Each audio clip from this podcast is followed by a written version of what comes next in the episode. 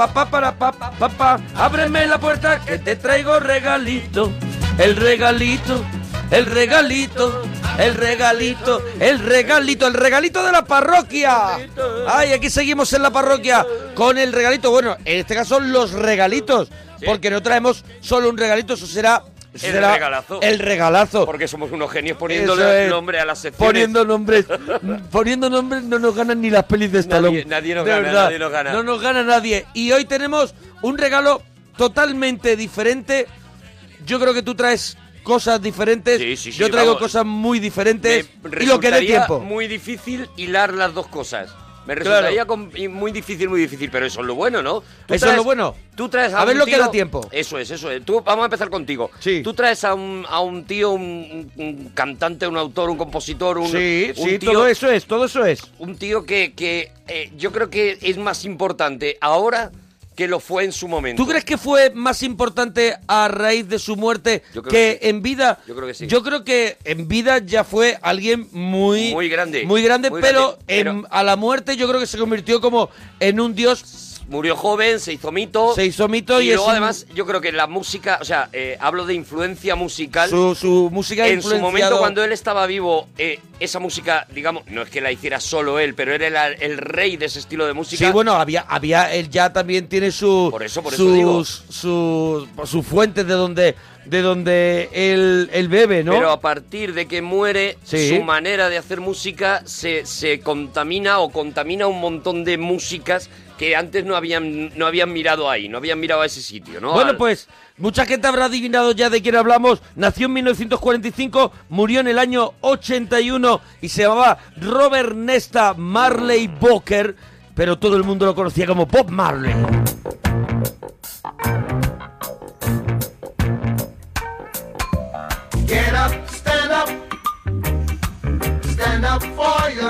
Pues uno de los más grandes, eh, como tú has dicho, compositores, artistas relacionados con la música reggae, con, con, bueno, con el movimiento Rastafari, con bueno y con muy comprometido con todo este mundo. Yo también quiero recomendar una, una película documental que hicieron hace muy poquito sobre que creo que se llama Marley, ¿no? Creo que es su apellido, que son casi dos horas con sobre todo imágenes de él, de su vida. Es una persona de que para haber muerto en el 81 tiene de- para mí demasiado eh, archivo Sí, sí, en sí, vídeo. sí, sí, sí, o claro, sea, pero claro. de su vida, de todo. Hay otros artistas que tienen que tienen mucho menos, ¿no? Tú dices, a lo mejor, bueno, la carrera es incluso más breve, Janis Joplin, hay muy poco, Muy poco. material, pero de él hay mucho material. Mucho, mucho, porque, porque- vivía en Jamaica, porque ahí lo iban a grabar, porque era una especie como de... de él está solitario en ese mundo. Claro, claro, y era un, era un reclamo continuo Sí. y lo que hemos dicho, ¿no? Se convirtió en una especie de dios realmente porque la música Rastafari mm, está muy enlazada también con, con- con algún tipo de religión, de creencias, de tal, ¿no? La, la- en Jamaica eh, la manera de vivir la música está muy cercana a, a eso, ¿no? A la devoción y a todo esto. Entonces, este tío se convierte en algo más que un mito, que una estrella del rock, eh, eh, como podría haber sido Elvis Presley, ¿no? Se convierte en un referente moral, en un referente de una manera de vivir, de una... Y los pósters de Bob Marley yo creo que también... Claro, eh, es son- algo. están al nivel de Toda la pósters del referencia Che. con, con Bob Marley está más o menos a la altura de Che y casi también Camarón. Camarón, es un es, poco eso es. en ese en ese mundo, ¿no? De gente que muere joven, de gente que ha sido muy grande y gente que luego se mitifica y que con muchísima representa razón, una ¿no? ideología, una forma Sí. de vida, una, una manera, algo más allá, además de la música, Mm. algo más allá, ¿no? Que se convierte en un fenómeno social, una especie de, de gurú, de, de, de un, de una manera de vivir, de entender la vida y demás, ¿no? Bueno, pues eh, eso es una vida corta, pero que hoy cuando hemos estado preparando eh, el regalito de Bob Marley nos hemos dado cuenta de que, de que tiene una gran producción discográfica, que él para... Pues él le, le- le descubren un melanoma en, en el dedo, en el dedo pulgar del pie.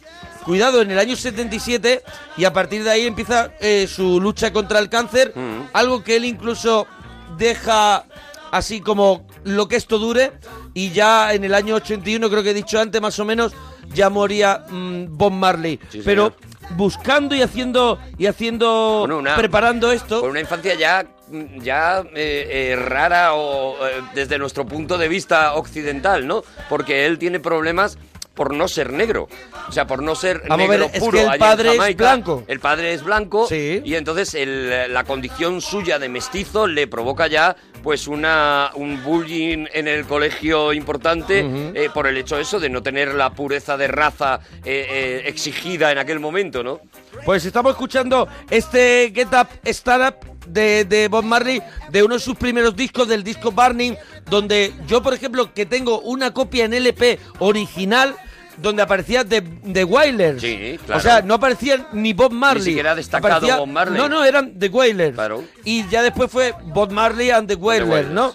Y ahora escucha otro de los temas que venía en este disco. A ver, a Ahí ver, va. a ver, a ver. Ya ves. Todo lo que vamos a escuchar de Bob Marley, todos son temazos, todo.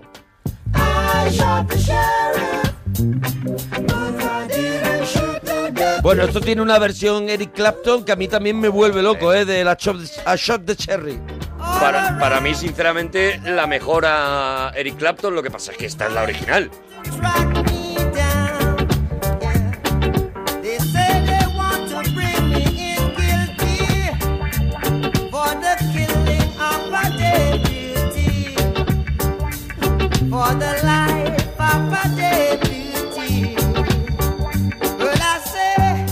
Una persona que también que en su vida personal y en el documental se deja ver un poco el rastro y que hoy mismo en Twitter al decir que iba a hacer un especial del gran Bob Marley mucha gente ha salido a contar que no era tan bueno como lo pintaban. Mm. y es verdad que él tuvo una vida eh, con su con su mujer con Rita Marley mm, Rita Anderson Rita Marley después que de, de violencia de género de de dejarla a ella viviendo mal y irse a vivir a una gran casa con varias mujeres, de írsele un poquito la cabeza en esos tiempos cuando la, la fama lo come. Él no quiere dejar el barrio, ese rollo de no quiero dejar, quiero el, barrio, dejar el barrio. pero tengo una doble vida donde sí que puedo acceder a todas las cosas que me da ser Bob Marley, ¿no?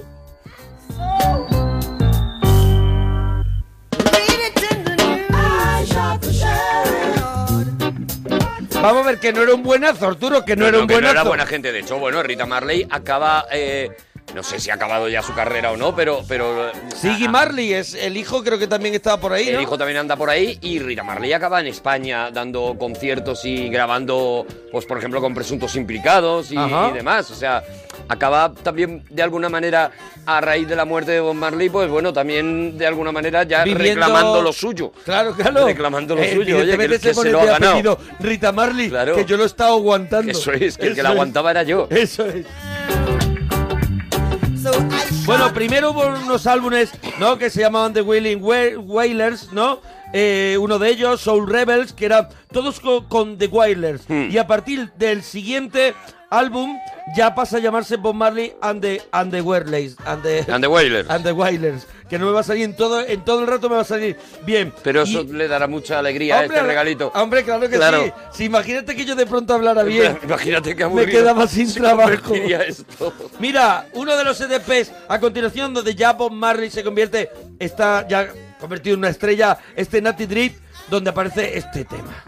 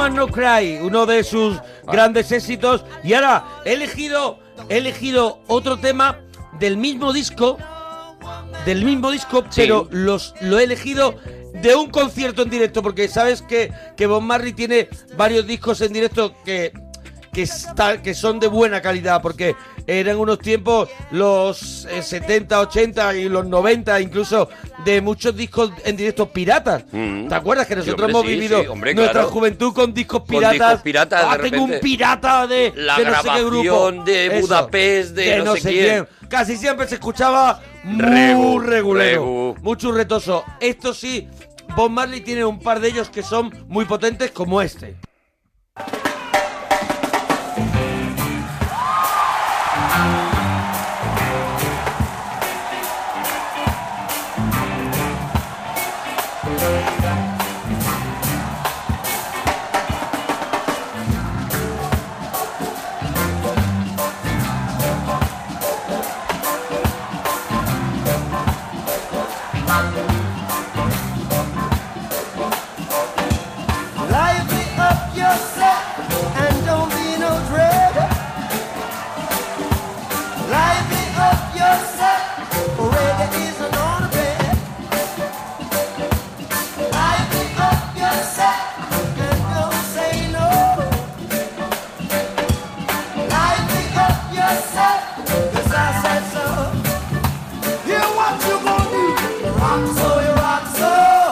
A ver si nos cuenta la gente en Twitter que, bueno, cuál es su canción favorita de Bob Marley, alguna cosa, alguna anécdota y sobre todo, ¿en qué consiste la fe Rastafari?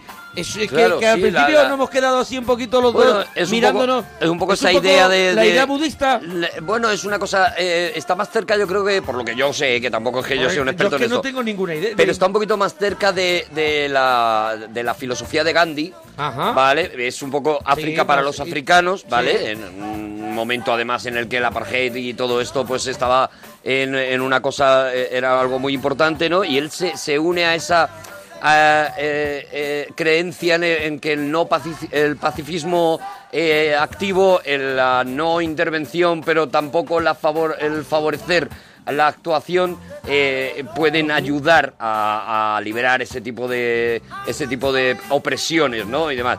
Algo de esto hay mezclado, como hemos dicho antes, con con eh, creencias religiosas y también eh, con el, el consumo de la marihuana también como una manera de alcanzar de la alcanzar- sabiduría. y de de al- alcanzar un, un lugar de Eso es, un nirvana, Eso una es. especie de, de- de lugar en el que la sabiduría va a ser va a ser más fuerte, ¿no? Va a estar Bueno, más... Que nos ayuden los parroquianos Sí, en que nos lo cuenten ellos bien. Arroba Arturo Parroquia, arroba Mona Parroquia y vamos retuiteando todo lo que nos vayáis contando. Vamos a escuchar un, poqui, un poquito más, un poquito más de otro disco, de un disco que a mí me encanta de Bob Marley y, y sobre todo es que ya cuando yo leía el, el disco play que llegaba a mi, a mi casa, la Mm, gente la joven revista dirá Discoplay que disco play será eso. o beat.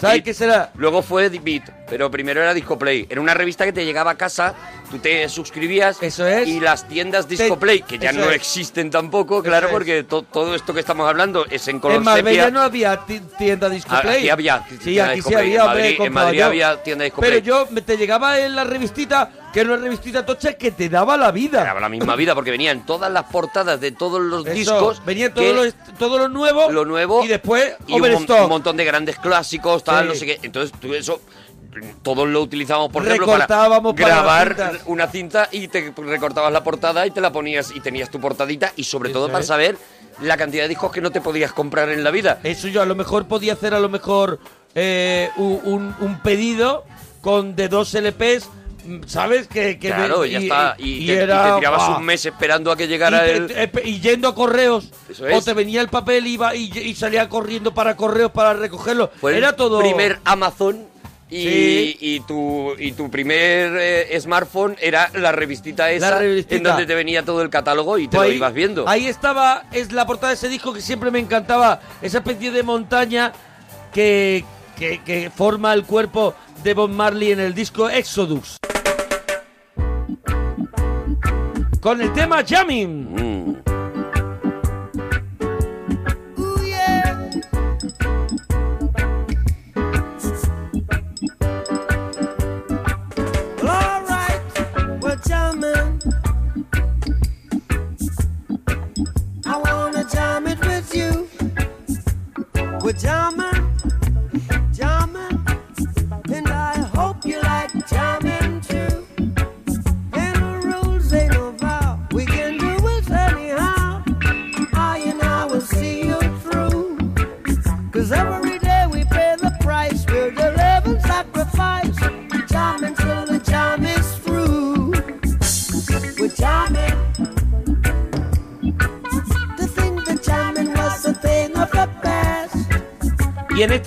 Disco Exodus venía otro temazo más, que era este Natural Mystic.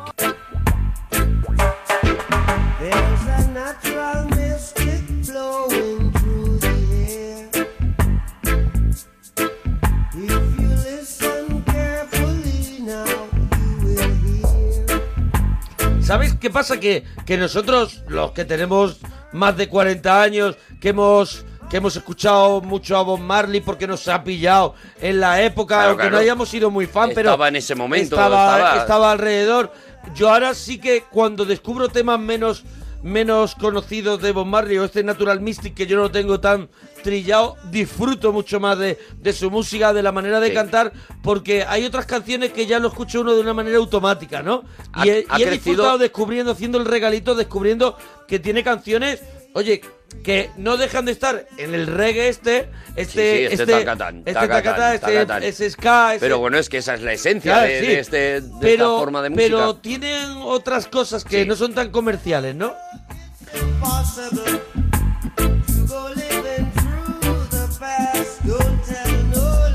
Y luego además eh, nosotros en aquel momento con, con el cero inglés nos perdíamos una parte muy importante. Eh, habla por ti, ¿eh? Bueno, yo sí, sigo igual. hablo, hablo Vale. cuando digo nosotros digo mi primo y yo. que digo, yo sigo igual. ¿eh? Mi primo José Carlos y yo no Vale, vale. eh, nos perdíamos una parte muy importante de Bob Marley, ¿no? Que es que son sus mensaje. letras, claro, el mensaje de, de Bob Marley seguramente es lo que le hace más importante y ahora pues afortunadamente te puedes meter en YouTube y te sale Claro. la canción subtitulada y tal. Antes no tenías el acceso a las letras, con lo cual de alguna manera tú entendías que ese tío era muy importante, también porque políticamente estabas escuchando continuamente referencias a él y demás, pero no sabías exactamente cuál era el mensaje que había en sus canciones, Sí, que, sí, son, ahora- que son muy, muy, Yo, muy potentes. Mira, el otro día viendo. Han hecho una peli documental también. Yo lo vi en el canal TCM Mm. de Sinatra. Sí, sí, sí, sí.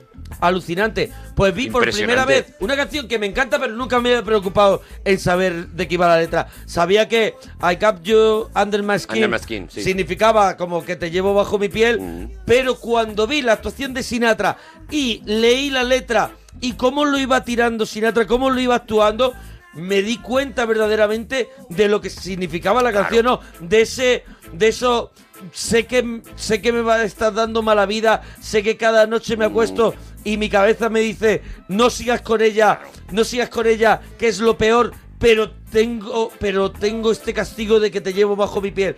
Pues lo viví con la interpretación de Sinatra y la letra, como yo, una canción que siempre me había gustado, pero me gustaba el 50%. Claro, No la, evidentemente. no la conocía. Eh, Es, es muy fácil entender que hay eh, muchos autores españoles que nosotros entendemos que, que es imposible, que su música, digamos, que les sirve un poco como una base para hacer una letra, eh, que es donde está la fuerza de su, de su canción, ¿no? Y que, y que seguramente alguien que solamente le escuche cantar y que no entienda lo que está diciendo, eh, eh, no entenderá la, por qué nos gusta tanto a los españoles, ¿no? Porque, porque hay ahí, pues no sé, estoy pensando en, en- en Sabina, que es el primero que se te viene, ¿no? Pues seguramente Sí, alguien bueno, pero alguien que incluso, que, escuche- incluso que no es que no cuide la música, sino que le importe menos a lo, Sí, alguien que le importe Luis menos. Eduardo Aute, Eso que es, siempre Aute. Mira, lleva es- un- es siempre ejemplo lleva perfecto. Mm. Una base detrás muy buena, jazzística o lo que sea, pero que verdaderamente lo donde importante, está donde el está, globo es donde en- está el es huevo, en la letra, es claro. ahí. Pues eh, eh, algo la parecido. interpretación. Algo parecido pasa con,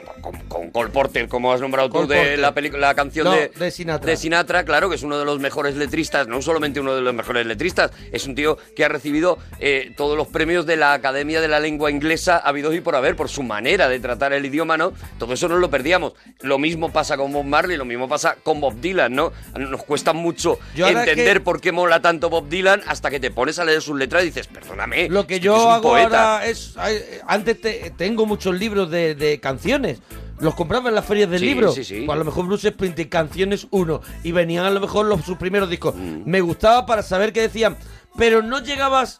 al- escuchando la música, ahora con este fenómeno que puedes utilizar de YouTube, maravilloso. de poner una canción y ver si está subtitulada y escucharla a la vez y leer los subtítulos, verdaderamente es cuando notas la, la interpretación del artista, cómo te lo quiere decir. Sinatra sufre sufre eh, cantando esa canción en los momentos que hay que sufrir. Sinatra era un actor y te estaba contando Eso esa historia. es, eso es. y eso te estaba es. contando la y yo me estaba perdiendo la mitad. Claro, ya lo sé, pues po- Claro. ponte con eso de lo de los subtítulos, por Ya, lo menos. ya me tengo que poner. Mira, Ponte con mira, eso. otro tema de, de Exodus y ya cambiamos. Este One Love, People Get Ready.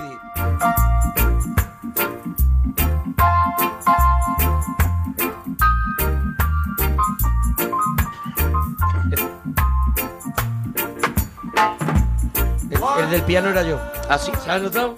No. Mira, lo, lo- lo pongo otra vez. Lo, Eh, lo- eh. lo ponemos otra vez del principio. Es pianito de es xilófono.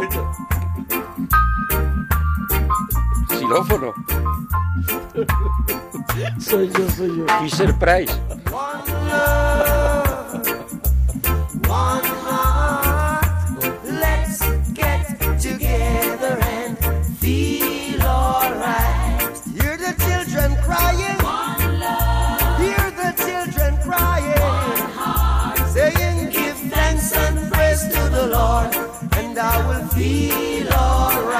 Y nos vamos a otro disco, el disco Calla, donde Bob Marley and the Wailers tienen un temazo que es Is This Love? O eso es Is This Love. It is love. What I'm feeling. Con, el, con las rastas, cuidado, ¿eh? La rasta que si alguien tiene rasta dice, mira, como Bob Marley. Eso es. Pa- Eso es Todavía. ser un, un mito. Todavía eso es. And treat you right. Y llevaba el gorrito ese de Carliño Brown, el primero que lo llevaba. El primero que lo llevaba lo llevaba Bob Marley, Ahí todo, guardaba, todo, claro. ahí guardaba todo el material. Ahí es cuando has triunfado de verdad. Cuando alguien diga, mira, es feo, como Arturo, entonces yo diré, es. ya he triunfado. Ya sí, ya sí. Ya soy una referencia. Mira, habla mal, el, habla mal el inglés al estilo del Eso es monaguillo. como el monaguillo. Of my single bed, we'll share the same room.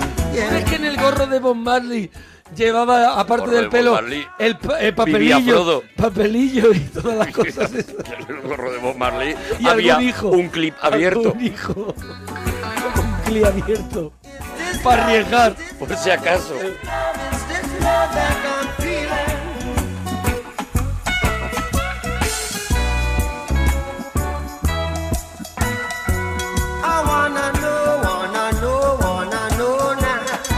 Pues llega otro disco de Bob Marley, ya nos estamos acercando a la recta final de, de su vida, sus, sus últimos discos son espectaculares, o sea, son ya de, de una gran madurez artística. Y este es Uprising, donde viene otro de los temas... ¡buah! Cool You Be.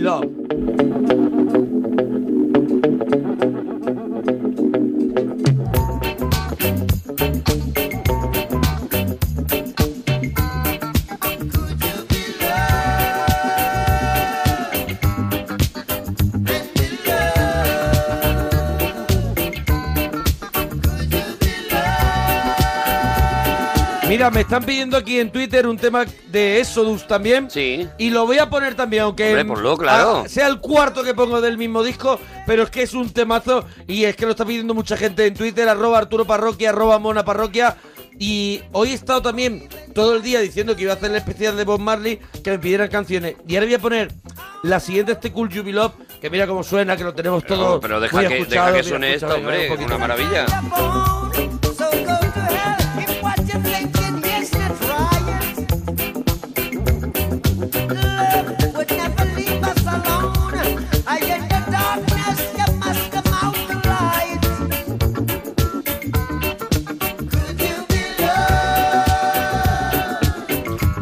Ese, en el lanzamiento de este disco, un poquito antes De del lanzamiento de, de este disco, no, Exodus. De Exodus. De Exodus es cuando sufre el, el- el atentado que está a punto de, de llevárselo por delante. Un atentado por eh, eh, haber participado en un concierto. Él, él hasta ese momento se había mantenido eh, muy apolítico, digamos, con una Sí, pero postura después muy se vuelve apolítica. muy activista, ¿no? pacifista y demás.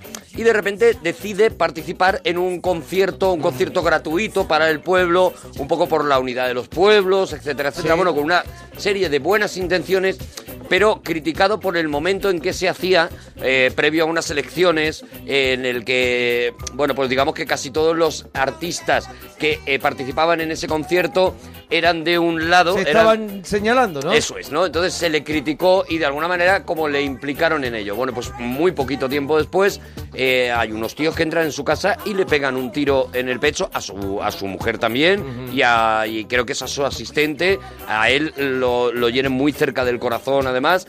Y Eso, eso viene en el documental que he recomendado antes, Marley. El documental que tiene un año, no tiene mucho más. Cuenta la leyenda que eso es un poco lo que hace que él se radicalice políticamente, ¿no? Que hasta Sí. ese momento había permanecido un poquito fuera. Eran y que unos él- tiempos, son unos tiempos de, de mucha, o sea, Hombre, la- estamos- ya Son los 70, menos eh, mal que ya ocurren menos este tipo de cosas. Ya llegamos a, a lo de John Lennon, ¿no? Por ejemplo, ¿no? Pero que eran tiempos donde se, se atacaba se atacaba Sí, sí, sí, firmemente se- se a un la artista, gente. se le podía matar. Sí. Bueno, es que yo recuerdo incluso hace años también, no sé ni de qué equipo es, nos lo dirán en Twitter, un futbolista Mm. de, de- de no sé qué país que falla un último penalti de un, de un gran partido y lo mata. Sí, sí, sí. O sea, eran Bueno, y eran- tiempos... Eran, tiempos también en los que eh, los artistas eh, eran tiempos muy convulsos políticamente y los artistas tendían a, a implicarse Sí, en sí. alguna de las posturas y demás. Y claro, esto les llevaba también a, a ese tipo de exposición, no se llevaba más ese artista comprometido que ahora, ¿no? Que, que- que la mayoría de los artistas se cuidan mucho de, de- de mojarse en este tipo de cosas, ¿no? Y claro, pues eso tenía sus consecuencias, ¿no? Y en el caso de Bob Marley fue este atentado y luego otro que afortunadamente eh, no, no, no quedó en nada, pero son dos atentados contra tu vida, son dos tíos que te quieren matar. Bueno, hay un tema que me ha pedido mucha gente en las redes sociales hoy y que yo no lo hubiera puesto porque no lo tengo así como en mi li- librería, ¿no? Y era Redemption Song. Y he elegido la versión con banda.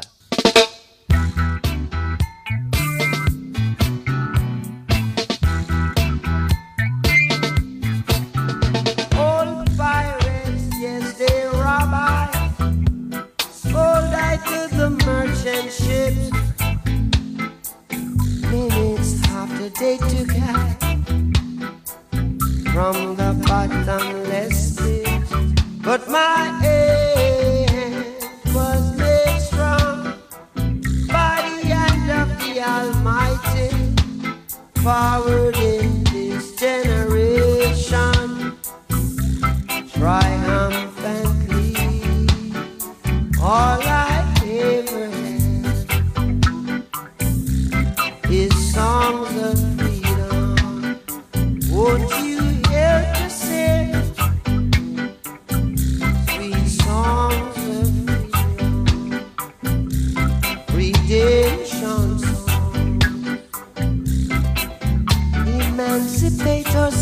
ourselves from mental slavery.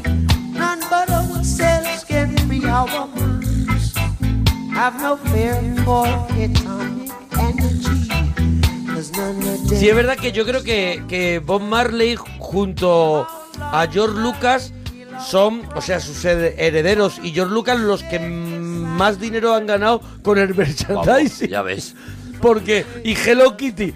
Hello Kitty, los sí, tres. ya está, ya está. Los Con, tres. con eso, con eso montas un chiringuito en cualquier, en cualquier playa. No había sitio de camiseta, lo que sea, que no hubiera camiseta de, de con la bandera jamaicana icono, relacionada con Bob Marley, con la hoja de marihuana. Y yo con- creo que no hay eh, tienda hippie, eh, tienda de marihuana, de, Sí, de- sí, de estas sí. de semillas y demás, que no tenga la foto esta a contraluz claro, de Bob Marley, el, Claro, claro, el- claro. el- el- el Como no hay, sombreado peña, ese. no hay peña flamenca que no tenga una foto de camarón. de camarón, eso es, pues ya es está, es que hay cosas que, que tienen que hacer. Hay cosas que están hiladas. Tienen que hacerlas. Que están hiladas. Oye, otro, otro, otro de los de los grandes éxitos, ya de su, creo que es de su último, si no que me corrijan en Twitter, creo que es de su último trabajo discográfico.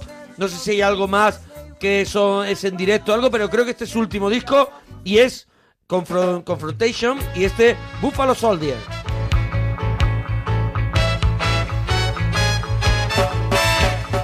Buffalo soldier,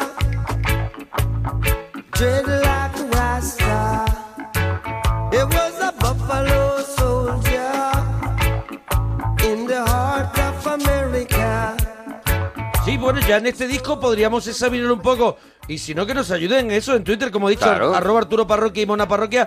Este disco, entonces, por los datos que tú me das, este Confrontation, confrontación, debe ser un disco muy político. Claro, claro, y este. Buffalo Soldier es un tema que, es- con lo poquito que yo me sé de inglés, se está viendo que es reivindicativo también y un poco en contra de, de la guerra y de la, y- y de la gente del ejército. Eso y, es, eso es. A partir de aquí ya casi todas las, eh, las canciones son eh, himnos eh, a favor de la unidad africana, a favor de... eh, incluso en sus portadas aparecen, por ejemplo, eh, una famosa portada que es precisamente la cara de Bob Marley, pero detrás con un montón de banderas y tal. Todas esas banderas son de las regiones libres de, de África, son las banderas de la... Es decir, a partir de ahí ya prácticamente toda la... eh, compone eh, Zimbabue, por ejemplo, que es, que es también un himno en, eh, en cuanto a eso, a la liberación africana y demás, ¿no? Todas las canciones ya y todos los discos ya están muy centrados en esa idea y muy implicados políticamente, sí. Bueno, antes nos me han pedido en Twitter mucha gente del disco Exodus que pusiera Three Little Birds. Sí. Ahí va. Ese soy yo otra vez. ¿Eres tú? Tú un Casio, Tony. Me llamaba por eso, pero me lo pagaban muy bien.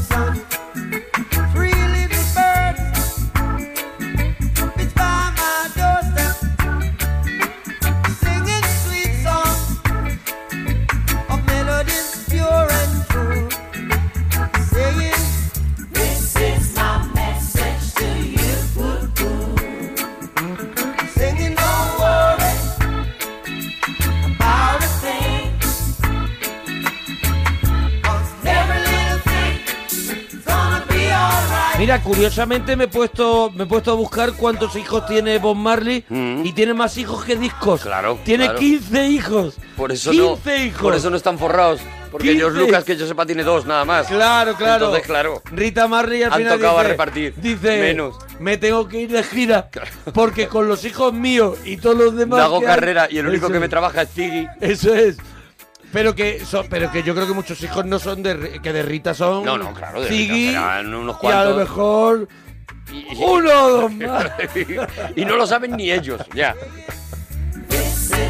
Bueno, ahí es, es, en- es en 1981 cuando se descubre eso que tú decías, ¿no? El, Esa 70 mancha. el 77 En el se se- descubre el melanoma, El melanoma. en el 77 y en el 81 ya es En el su 81 es cuando, exactamente, es cuando, bueno, se va ocho meses a Nueva York. Ahí en Miami, no, primero está en Nueva York Sí. eh, eh, a, a tratarse el cáncer, en Miami Sí. también se En trata Miami el es cáncer. donde muere. Yo tengo. En el Madison Square Garden hace dos conciertos de despedida que son espectaculares Sí. y que y que él los hace también un poco en conciencia de que son despedida porque ya le han dicho pues que desgraciadamente la metástasis que tiene Sí, en los él- pulmones, en la cabeza ya ya no Él hay un, él hay un, yo lo recuerdo por el documental que hay una, una gran, una temporada grande donde él ya no tiene arreglo y él decide seguir para adelante con todo. Mm. Eso es. Pero su decadencia física eh, no le deja hacer todo lo Hay que él un quisiera. que ya no lo Y hay un momento en el documental que me estoy acordando ahora mismo, está como sentado en un mojón de carretera, Mm. creo que es, una cosa así. Tengo ese recuerdo, está sentado, cansado, es un hombre joven, Mm. pero que se ve que está terriblemente cansado. Y es la imagen de, de, de la, de, la, de la muerte. De la derrota De la derrota absoluta, de eso, del y se ve el tío, ya, ¿no? El tío destrozado como diciendo, macho, quiero seguir y no puedo. Y ese momento lo cuentan en el documental y esa imagen se me quedó a mí, es que ahora la, la has dicho y me ha venido la imagen. Él muere allí en, en Miami, en el Cedars de Miami, que es uno de los eh, hospitales más conocidos en el tratamiento de, del cáncer. Ya en aquella época lo era. Y, y nada, pues prácticamente en el, en el avión eh, de vuelta eh, eh, eh, le están recibiendo, le reciben tal, le entierran con su con su eh, Gibson Les Paul. Sí, la que, la que bueno, de- La tiene- roja. hay muchas fotografías. Creo que es como de color marrón. Sí, así Es de color madera. Es como Eh, sí, es sí, una bueno. Gibson Les Paul, sí. Puede ser como Burdeos. eh, Una cosa así. sí, Bueno, sí. da igual, Bueno, eh, esa es muy famosa, una imagen de él con las manos, eh, la mano en alto, con la guitarra colgada. Y parece ser, o eso es lo que cuenta su hijo, que sus últimas palabras fueron, hijo, el dinero no compra la felicidad. Ahora lo sé. Y soy o muchos hermanos. Eso. y Sí, menos con hombre, lo tanta que- gente. Lo que viene a decir es que él estaba en la situación de, de poderse permitir un cualquier tipo de cuidados, pero llega un momento que, Nada, que hay que ya- enfermedades que, pues eso, que van que- por delante Eso de es. cualquier tipo de, de economía, cualquier tipo de cuidado. Han llegado antes. Mira, vamos a terminar ya este repasito a la, a la vida y obra de Bob Marley en el regalito de la parroquia. Déjame que estoy aquí en con Cero. Sí, Wikipedia, sí, déjame sí, que estoy con Wikipedia. Y como- Wikipedia. Y como, me has, te has hecho la pregunta, dicen por aquí, dice... A ver. En 1968 tuvo a Ziggy Marley con Rita Anderson, ¿vale? Vale. Dice, luego tuvo un hijo llamado Robbie con Lucille William, una de sus novias en Trenchtown. Janet Hunt concibió a Rohan Marley. Una de sus novias, te digo. Eso, una de sus novias. Pariendo a la vez. L- En, en Hermanos sus que se viajes llevan semanas. a Londres nació Karen Marley. Incluso una jamaicana nacida en Barbados en un día, un fin de semana que tenía un bolo, Lucy Ponder. Tuvo eh, con voz a Julian Marley también, otra de sus novias, la campeona caribeña de ping-pong. Se convirtió en la madre de Hinami Marley. En 1975, eh, la que estaba a punto de convertirse en Miss Mundo dio a luz a Damian Marley. Otra de sus novias era la actriz Esther Anderson, quien ya había tenido romances con Marlon Brando y, y con Chris Marwell y con la que también eh, tuvo un hijo. Y dice en la misma Wikipedia, yo no puedo más.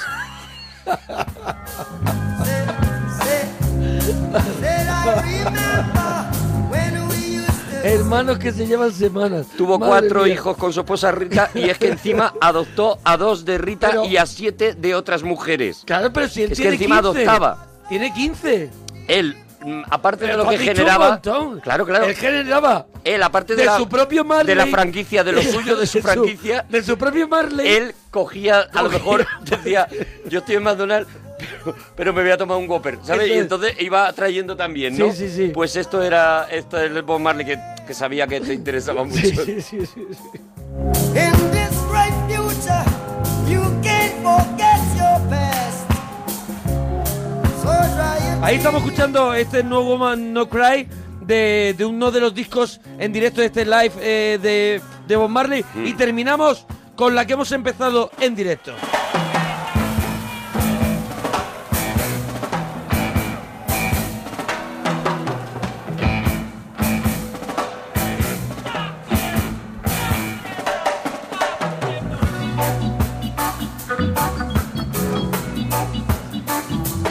Mira, la portada de este disco, de este live de Bob Marley es con la Jason Les Paul. Ajá. Esa que es, ves, es como, puede ser también el tono que tiene en la foto, es un tono ya que, es- que es Claro, un está- filtro. está desvaído, no se sabe pero, muy bien. Pero es una, es una Les Paul color madera, así un poquito, a lo mejor un poquito burdeos, una... Pero vaya, yo creo que Pero tenía bueno, es muy varias. mítica, es muy Sí. mítica.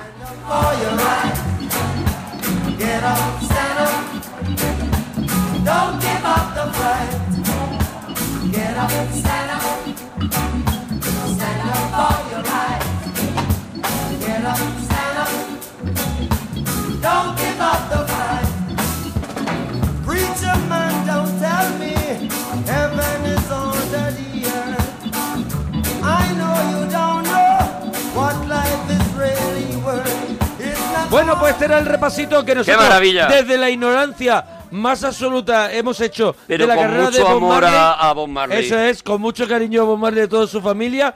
Y, y que, Que y, ya es oye, amor. Y que hemos estado retuiteando también un montón de cositas que nos habéis contado ahí en Twitter. Y hemos puesto también canciones que nos habéis recomendado poner. Así señor. que mi regalito primero era este. A ver, ahora, ¿tú qué traes? Pues yo, te, yo es que me voy al, al- al universo seguramente más Claro, opuesto no, no, al... esto lo mío era calle, lo mío era playa, lo mío era papelillo de Yo fumar. te estoy, yo estoy en, en el Nueva York, pero estoy en la cocina del infierno. Oh, buen estoy sitio. en los barrios más En la oscuros. cocina del infierno estaba también estaba Daredevil. Daredevil, sí, ahora te voy a Daredevil explicar. está en la cocina del Claro, infierno. claro, ¿Y este claro. personaje que traes tú también? está. Y ahora te voy a explicar por La- qué la unión, ¿no? Porque- eso ocurre. Sí, yo te traigo un personaje eh, con una serie de luces y de sombras. Yo te traigo un personaje absolutamente eh, de cine negro que, te, que te puede recordar a las mejores novelas de Raymond Chandler, de, de Dashiell Hammett. eh, cuando hemos dicho en algunas ocasiones que eh, la gente que, que limita las películas o las series o los cómics de superhéroes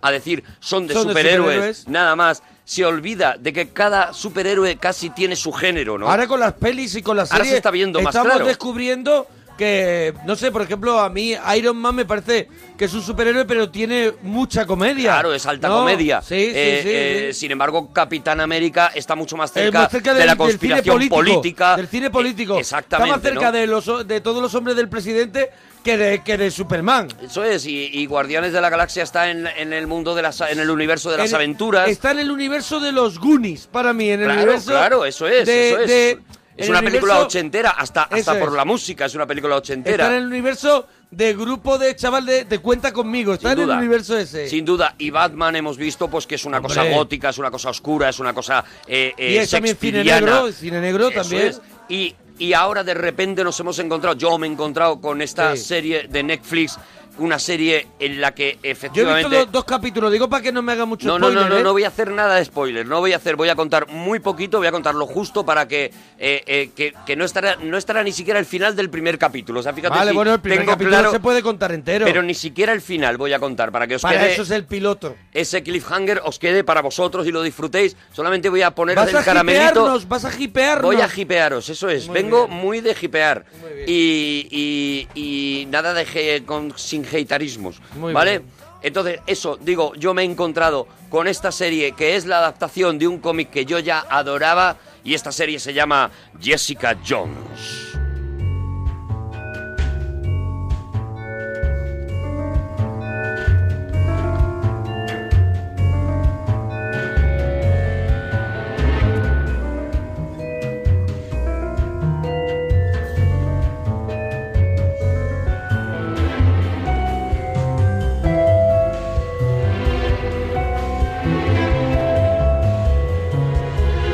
Mí ya la música me, me, me, me coloca en un sitio intranquilo. Está es viendo como... callejones, está viendo gatos, Estoy en un sitio de intranquilo gatos. porque esta, esta música es de la habitación de los instrumentos que no terminan de arrancar a tocar, es, ¿no? Esta es. música, mira. Este, este jazz eh, muy oscuro, muy desvaído, muy, muy intrigante. Eso es, eh, lo único que me tiene es intranquilo. Eso es, y eso es lo que, eso es lo que pretende la, la serie y es lo que pretende este personaje. Mira, este personaje, Jessica Jones, nace en un momento en los años, eh, en los años 90, principios de los 90, Ah, bueno, que es un finales de los personaje 80. relativamente nuevo, ¿no? De, Sí, del bueno, universo claro. Marvel. Está, eh, creo que creo que es en el en- si no es en los 90 es en el 2000, o sea, está a Es finales de los muy 90 o en el fresquito. 2000, eso es. Y, y aparece en una en, en una especie cuando cuando se empiezan a poner de moda los cómics un poquito más adultos ya, pues porque muchos de los consumidores de cómics ya hemos crecido y ya podemos consumir un producto un poquito más denso, un poquito más eh, eh, alambicado, digamos, pues aparece una línea, Marvel crea una línea que se llama la línea Max para este tipo de para este tipo Ma- de Max con X. Eso es, Max con X.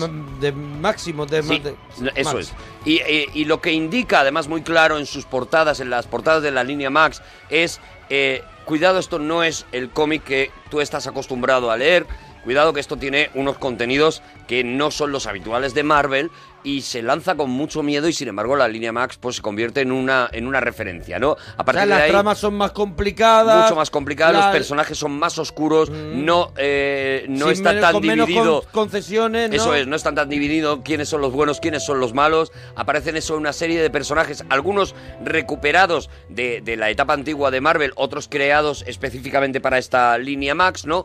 Y, eh, eh, y por ejemplo, se crea ahí una de las eh, etapas más oscuras de un personaje como el Castigador, que ya no es un superhéroe. The Punisher. Eso es, The Punisher es un tío que eh, le matan a su familia y se dedica a cargarse a cualquier tío que cometa, que le vea cometiendo un crimen sin ningún tipo de filtro legal. Vamos a ver, yo lo que he Es visto... Harry el sucio. Yo sé poco de Jessica Jones, tú sabes mucho más porque yo he visto dos capítulos, pero sí que es verdad que yo venía de ver la temporada primera de Daredevil y ver que Daredevil te da dos tortas bien dadas. ¿vale? Dos tortas bien dadas, pero de ahí no pasa. Y de pronto empieza Jessica Jones y veo que mata gente. Eso es, eso es. Y de pronto me bloqueo porque es una chica y es una chavala joven. Sí, y es superhéroe y Pero, ¿cuáles son los- sus, superpo- sus poderes? Sus A ver, superpoderes? los poderes o los superpoderes de Jessica Jones son básicamente eh, que tiene una fuerza eh, bastante grande. Estamos hablando de un tipo de superhéroes que jamás serán el Capitán América, eh, Iron Man, etcétera, No etcétera. están vestidos de ese... de En ese- absoluto. ¿Por qué? Porque son superhéroes de segunda. De barrio. O sea, son superhéroes de barrio, eso es. Son superhéroes de segunda. En el fondo, eso es también Daredevil. Lo que pasa es que Daredevil, bueno, pues eh, ha, ha colaborado alguna vez con estos grandes, eh, con estos grandes héroes, pero en A el ver. fondo es eso. En el fondo es lo que Shyamalan nos cuenta en El Protegido. Algo parecido a eso. Alguien que vive una vida normal y de pronto se tiene que enfrentar Tiene un accidente, a- que a es el caso de Jessica Jones, Eso es, o el caso que- de Daredevil. que tiene que- de pronto se da cuenta de que tiene un poder y que eso le hace bien y, y mal. Porque no tiene la, la fuerza moral que tienen los, eh, los superhéroes clásicos, digamos, ¿no? O sea, eh, eh, Steve Rogers, el Capitán América, Mm. ya era un tío profundamente convencido de sus ideas y demás Mm. antes de recibir la inyección que lo convierte en, en Capitán América. Peter Parker ya era un tío con una honestidad eh, muy importante y demás. Y sin embargo, Jessica Jones, pues era una muchacha de barrio mm, casi choni, eh, criada en es- un barrio muy, muy Es, humilde. es como detective. Eh, Era- ella, es- ella, se, ella se hace detective, Se hace detective, detective. privada, ¿no? Eh, lo que te iba contando es eso precisamente, ¿no? Que en, este cómic, por ejemplo, bueno, pues ya te quedas alucinado nada más empezar el cómic porque eh, lo primero que, eh, la primera viñeta, y un poco para marcar territorio, eh, la primera viñeta que te vas a encontrar en este alias, que por cierto Panini está reeditando y aconsejo ¿Pero a la gente. Alias? Se llama Alias, el cómic. El cómic de Jessica Jones se llama Alias. Alias. No confundir Ah, con la serie con de, la serie de Alias. de JJ Abrams, que no tiene nada que ver. Mm. Eh, eh, en este cómic de Alias, que ya digo, eh, ahora se va a Panini poder. la está editando de nuevo. Se va a poder tal. La primera viñeta es un fuck. Eh, como dejando muy claro, y es esta chica, es una chica, eh, está Jessica Jones gritando fuck, ¿no? Ujú. Inmediatamente de ahí nos vamos a es encontrar. un joder español. Eso es, es un, es un joder, es, es, es la palabra seguramente más fuerte que se pueda decir en, en inglés, Sí. es el, el famoso fuck. grita esta chiquilla. Y esto es, es la primera viñeta que te vas a encontrar de Jessica Jones, ¿no? A partir de ahí, pues, eh, eh, como tú dices, es una chica que ha recibido este superpoder, una especie de superfuerza que no Pero le da... ella tiene un carácter extrovertido, ¿eh? Claro, tiene un eso, carácter no le fuertecito. da para unirse a un grupo de superhéroes grande, pero sí le da, bueno, pues para decir, hombre, yo me puedo meter a investigadora privada Porque y me puedo como salir- mínimo yo me puedo librar de Sí. más de un problema, es decir, puedo llegar hasta límites Mm. en donde un investigador privado no se podría meter, ¿no? Y esto es lo que hace, ¿no? Lo que hace es malvivir prácticamente de, de investigadora privada, ¿no? Eh, Michael Bendis, que es el guionista de, de, esta- de estos capítulos de Alias, de esta saga de Alias, eh, hace maravillas con este, con este personaje, maravillas que no vamos a ver en la serie, porque solamente uno de los siete tramas que escribió Michael Bendis es la que vamos a ver en esta serie, ¿no? Pero, eh, por ejemplo... Pero en la primera temporada, ¿no? en la primera temporada, eso Claro. es. El, el- el- la, la primera trama es eh, eh, una cosa casi meta, metacómic, porque lo que le ocurre a ella es que, bueno, alguien le encarga, un, un tío va a su despacho, le encarga, pues como, como en el halcón maltés, mi mujer, Sí. creo que mi mujer me engaña con un tío, necesito fotos para que luego en el divorcio, pues yo tenga todas las pruebas y tal y demás. Jessica Jones va, hace esas fotos y cuando está revelando esas fotos se da cuenta de que quien efectivamente se está acostando con la mujer de ese señor es Steve Rogers, es el Capitán América. Y de repente eh, ella, claro, se muere de miedo porque dice, tengo fotos del Capitán América que es un símbolo eh, nacional Dando desnudo ahí un- acostándose con una mujer casada. Eso o sea, es. fíjate hasta dónde lleva Marvel el extremo, ¿no? De, de, de, De que estamos de la ya- complejidad, de que estamos sí, en sí. otra cosa, ¿sabes? Y efectivamente, claro, no es el problema el Capitán América, sino el problema es todo el, el- el gobierno americano queriendo a- acceder a esas fotos como sea, destruirlas unos, conseguirlas otros eh, enemigos de América para hundir la carrera del Capitán América. Esto es lo que te vas a encontrar en el primer cómic, ¿no? Ya digo, los cómics son espectaculares, son completamente recomendables y de ellos han cogido una, de, las tramas. que es la que vamos a ver en este Jessica yo, Jones. Yo en este Jessica Jones, en la primera, el primer capítulo y segundo, creo que en el primer capítulo, ella recibe un encargo de unos padres que su hija, pues creo que, que, que- que ha, de- Ha desaparecido. ha desaparecido. Eso es. No, ella llevaba una vida normal, no sé si era bailarina o era. Ella estaba con una amiga no y de acuerdo. repente la amiga eh, dice, eh, conocí a un tío Sí. y ya no he vuelto a saber nada de Sí. ella. Bueno, y investigando, eh, aquí conoceremos a- al personaje, yo creo, mm, más espectacular de esta serie, que es Killgrave, al que tú no has llegado todavía. Eh, o sea, Ah, este, le han nombrado, este pero es como en Daredevil, que el personaje que se come la serie es el que hace Vicent eh, Donofrio, este. fliparás cuando ¿Cómo se llamaba el personaje de Sí, Daredevil? con, con Wilson Fisk. Wilson Fisk. eh, con, con, con Kingpin. Pues Sí. fliparás cuando llegues a- a- al Pero personaje un- a conocer a pero Killgrave. es un malo. es un malo y es un tío bueno que tiene el poder y esto como se explica en el primer episodio lo puedo contar tiene el poder de dominar la mente de cualquiera que tenga delante Puede obligarle a lo que le dé la gana. Y entonces este tío a lo que se dedica porque en el fondo es un es un es, es un es un mierda Lo tengo Es una que mala decir así de persona. claro eh, eh, a lo que se dedica pues es al, al- al maltrato a mujeres eh, nos enteraremos de que la primera que ha recibido este maltrato es la propia Jessica Jones, que de repente se tiene que poner a buscar al hombre que la ha tenido como esclava sexual durante un montón de años, utilizando su poder, ¿no? A este nivel, con la, a- con la aparición O sea, de... que es una serie muy, muy, Muy dura, para adultos. muy o sea, dura, muy no dura. es de, dices, no, una serie de superhéroes. No, no, no, es una serie... muy dura. Aparecen algunos personajes mar- Marvel míticos como Luke Cage, que en los cómics ya es el marido de Jessica Jones, y que para que te hagas una idea, Luke Cage es un tío con la piel irrompible, eh, es un tío al que no le puedes atravesar la piel de ninguna de las maneras, ¿vale? Y eh, la curiosidad es que Nicolas Cage coge su nombre de este superhéroe, Ajá. un actor que luego va a tener, Luke Cage va a tener su propia serie, porque la Sí, porque idea Nicolas es... Cage es muy fan de los cómics, ¿no? Claro, que compra claro, cosas de cómics Él, antiguos. que y- se llama Nicolás Coppola, cuando, Sí. no- cuando quiso quitarse el apellido Coppola para que no le relacionaran con su tío, eligió el cómic de un, o sea, el nombre de uno de sus superhéroes favoritos, que es este Luke Cage, ¿no? Bueno, eh, Luke Cage tendrá su propia serie junto con Puño de Hierro y junto con Daredevil. Serán cuatro series que se juntarán en una única serie. ¿Y harán unos que serán Vengadores? los defensores, eso es. Ah, que serán los Vengadores de barrio, ¿vale? O sea, que son... eh, ¿Jessica Este Jones el proyecto ¿Jessica Marvel. Jones está o no? Jessica Jones estará. Puño de hierro, que no Puño sé de quién es. hierro, que es Iron Fist, que es un eh, que es un karateca, eh, Daredevil, Daredevil eso es, y, eh, ¿Y quién y Luke, y Luke Cage. Y Luke Cage. Estos cuatro de la piel- formarán piel irrompible. una serie eh, propia. Iremos viendo, iremos viendo la serie de todos y luego veremos los defensores. No os perdáis Bueno, pues Jessica nos Jones. tenemos que ir, oye, la gente que, que nos cuente Que nos qué le ha parecido en Twitter, arroba Arturo Parroquia, arroba Mona Parroquia. Venga, Diego Bonico. Ah, venga, hasta mañana. Somos